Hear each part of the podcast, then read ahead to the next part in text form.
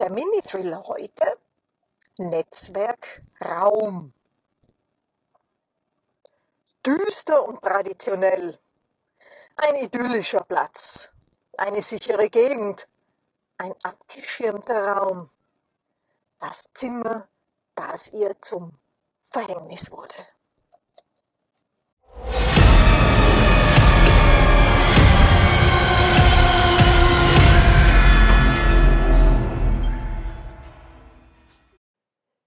Abonnieren bitte auf gar keinen Fall vergessen. Hier sind sie zusammengekommen, um herauszufinden, wer Judith auf dem Gewissen hat. Wie finden wir das heraus? Es ist der kleine Seminarraum. Hier werden Sie die Fragen beantworten, denn auf dem modernen Teppich in der Mitte des Raumes ist sie zu Tode gekommen. Das Knüpfwerk, ein neues Modell, das auf Altperser gewebt worden war, ist nach dem Abtransport der Leiche ebenfalls zur Reinigung weggekommen. Zwar war das Grün-Beige durch den toten Körper nicht beeinträchtigt worden, das Nobelhotel hatte aber nicht mal die Idee von Leichensaft oder Blut hinterlassen wollen. Nun steht dort einer der breiten, braunen, klassischen Ledersessel, wie sie in Zigarrenzimmern zu finden sind.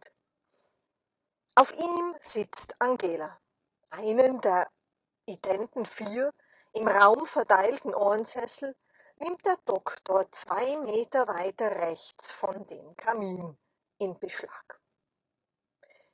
Diese offene Feuerstelle, der zu der warmen Jahreszeit nicht benützt zu werden scheint, ist klassisch, traditionell britisch.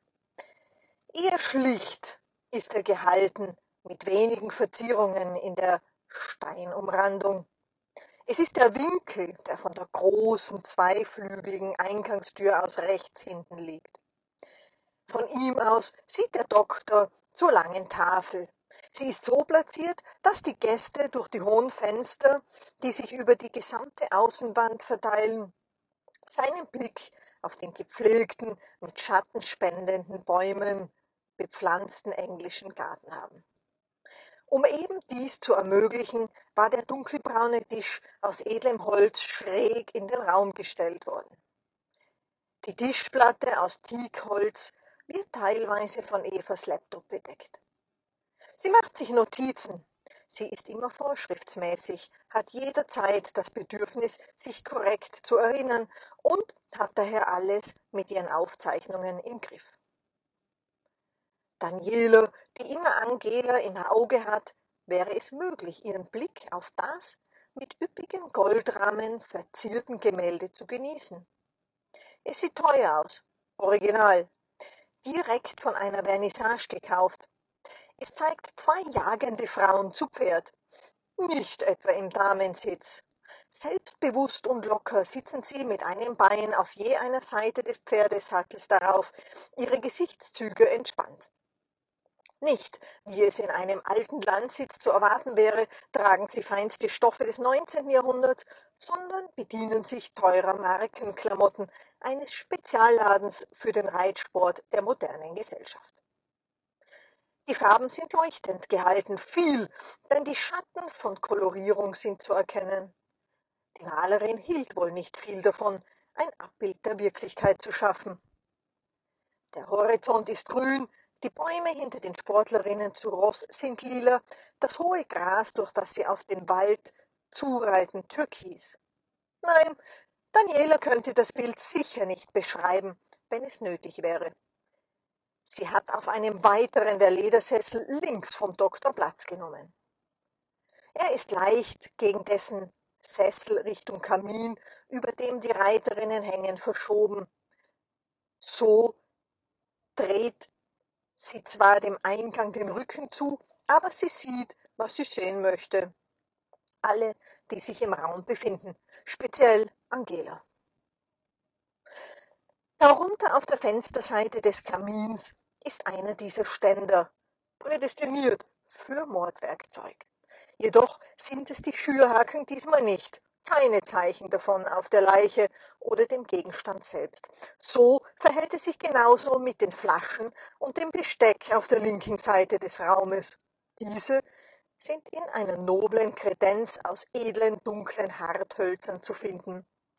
Die Gefäße in einer Reihe drapiert und mit teurem Wein wie Chateauneuf du Pape sind hinter der Glasvitrine innerhalb des Möbelstücks zur Schau gestellt.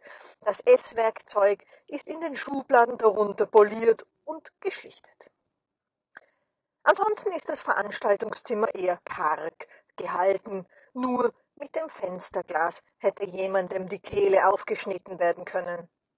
Dieses ist aber unversehrt und die Leiche hat zudem einen tadellosen Hals. Nein, weder die Atemorgane noch das Herz wurden mutwillig zerstört. Überhaupt hat sich die Mörderin nicht angestrengt. Das Gift, das durch ihren Magen in die Blutbahn geriet, muss in dieses Zimmer gekommen sein. Die tote Judith war schon hier gewesen, als die Verbrecherin kam. Sie hatte aber abgesperrt.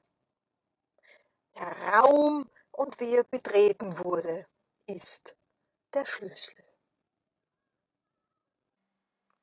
Über ein kleines Trinkgeld würde ich mich riesig freuen.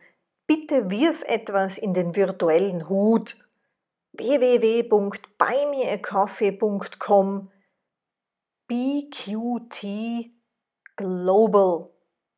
Einen weiteren riesengroßen Beitrag könntest du natürlich leisten, indem du likest, abonnierst und kommentierst.